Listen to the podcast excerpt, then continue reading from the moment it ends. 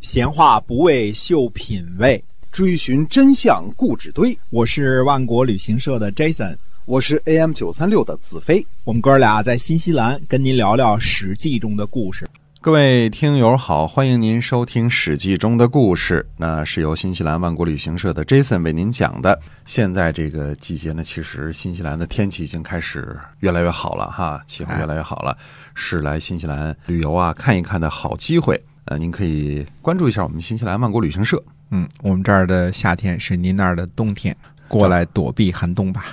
对，是吧？头来看一看美丽的这个上帝的后花园啊，就是这个被称为人间最后一片净土啊。哎，嗯，那么新西兰万国旅行社，我们这个南北岛团呢是天天都会发团，哎，您随时来，随时都有团，而且呢服务质量非常高啊。我们是不赶路，不购物。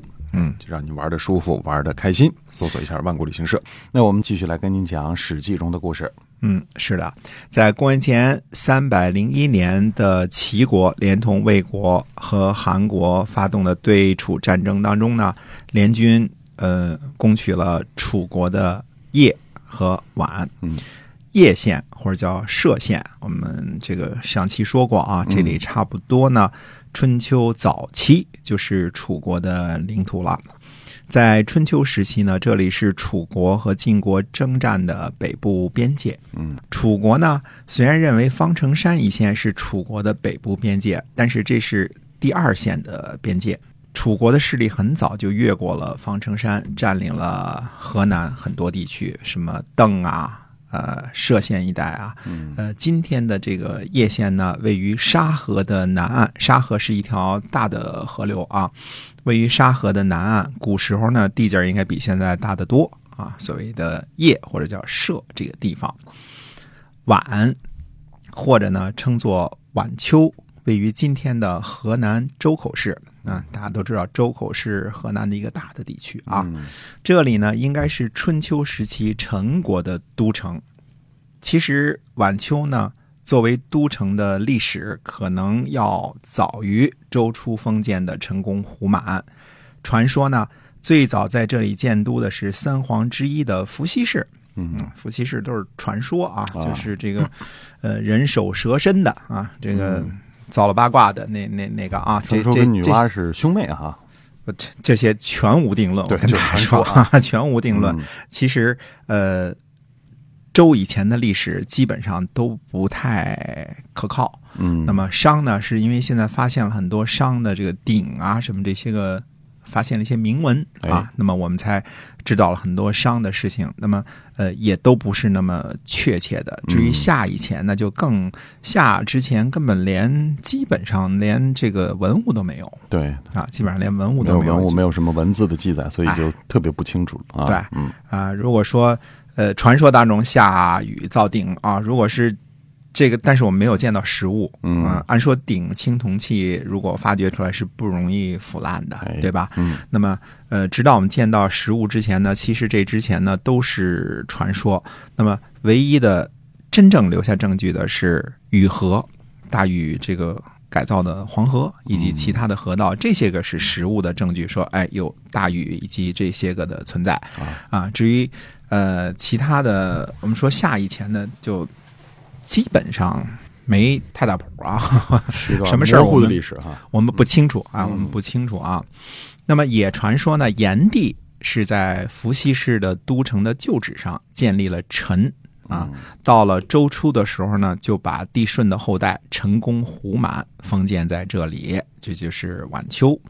陈国在春秋大部分时期，以前我们讲过春秋这段啊，都是楚国的附庸国，地位呢跟蔡国差不多。我们提起来都提呢陈蔡，陈蔡大约是，呃河南南部这一块啊。蔡国的都城呢，在今天周口市西南方的河南上蔡县。所以周口就已经是比较难了吧，对吧？嗯，大约在春秋末年的时候呢，陈国的大部分土地已经被楚国占领了。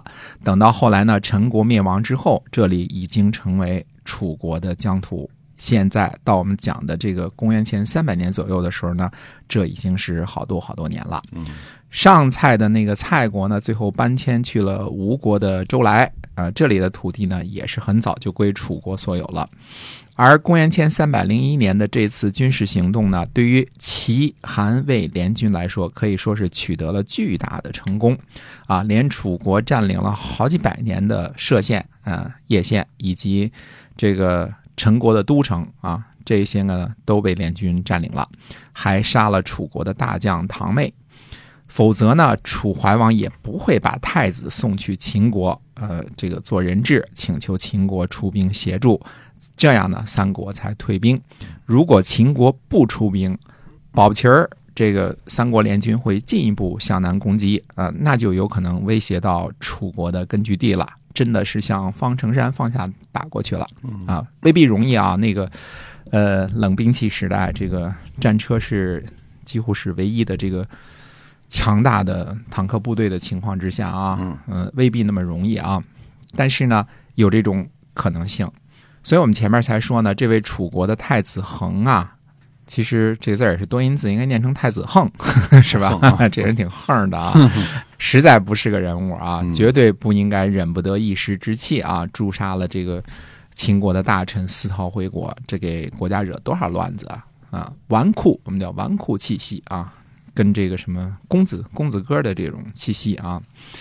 那么说到晚秋呢，还多说几句啊。这里后来呢，成为楚顷襄王呃定都的地方，因为楚国的郢都后来被白起给占领了，那这是后话啊。陈胜，陈胜吴广的陈胜啊，这个在这里建立了张楚政权，嗯也是在这儿建都，就是陈或者叫晚秋这个地方啊。后来呢，汉高祖在这里建立了淮阳郡。今天呢，周口市的一个区，大约是东北部的一个区呢，称作淮阳区嗯啊。再后来呢，曹操啊封曹植在这里为陈王，曹植就死在这里。嗯原来属于楚国的叶和宛呢，都被联军夺取了。可以肯定呢，得到好处最多的是韩国和魏国。那这一点呢，看看叶和宛的具体地理位置就明白了。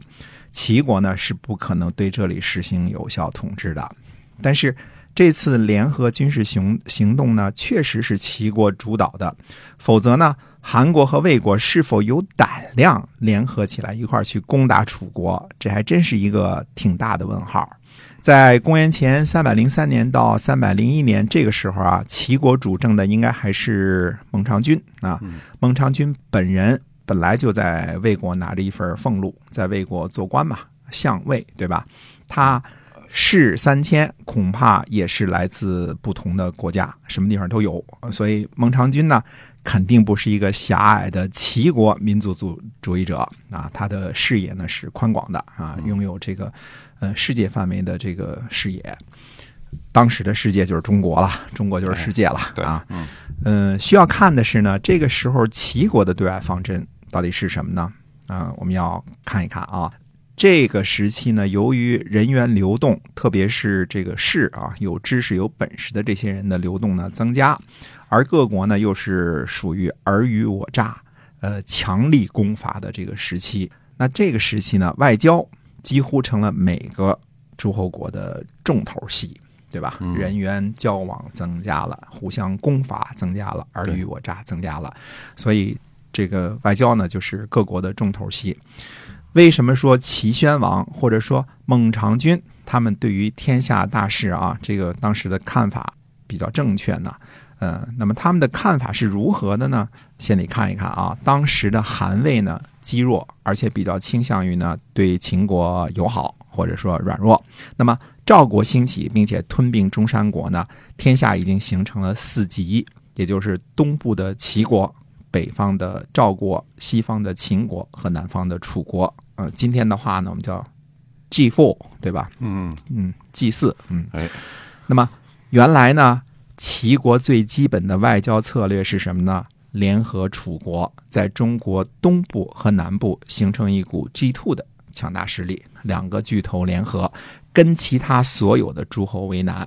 也包括秦国在内。注意啊，因为这段时间的历史呢，我们多受这个苏秦和张仪这两篇假冒的著作的影响啊，认为天下的大事呢，就是一个是合纵啊，一个是连横，实际上不是这么回事儿啊。当时各国的思路得看看清楚啊。当时的赵武灵王呢，可以说是个真正雄才大略的英雄，他不搅事儿，不结盟。跟各个诸侯呢关系都不错，专心致志的做一件事儿，那就是消灭中山国。顺便说一句啊，赵国在公元前二百九十五年最终攻陷这个中山国的时候啊，齐国是帮忙的，啊，齐国是从那边打来的啊，可见呢，原来赵武灵王外交之成功，赵国对于别国呢都很友好，别国呢相应对赵国也很友好，而。齐国的鸡兔政策呢，被这糊涂的楚怀王给葬送了。嗯，齐国误信了这个楚怀王这个猪队友啊。哎，齐国与各大强国之间呢，并没有太大的摩擦。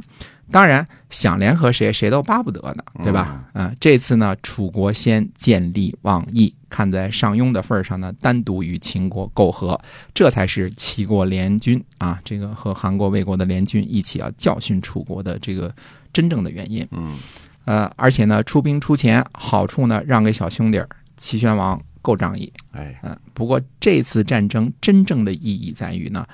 促使相对弱小的韩国和魏国实施了联盟结盟。韩国和魏国呢，化干戈为玉帛，呃，让他们体验了一次团结就是力量。攻占楚国的土地，不用说啊，这冲锋陷阵的肯定是韩国人和魏国人，对吧？哎，但是齐军只要是加入了，只要是有威慑力量，只要在在旁边驻兵在那儿，其实这已经。力量就够大了，对吧？因为你兵力调不过来了，你不能不防着齐国啊。东部那么大的边境呢，啊，楚国跟齐国，那这样呢，韩国与魏国呢联合得到了好处，打败了强大的楚国。那么韩国和魏国呢，自然会厘清一个道理：两国为什么不联合起来抗击一下秦国呢？嗯，毕竟韩国和魏国两国受秦国的气很多年，也太多了，是吧？对，呃，多的数不过来。呃，为什么不针对秦国干一票呢？嗯，现在毕竟后边还有齐国在撑腰，哎，那就干一票吧。嗯，所以呢，到底这个要不要干一票啊？希望您继续在下次节目中呢关注。感谢您的收听，我们下期再会，再会。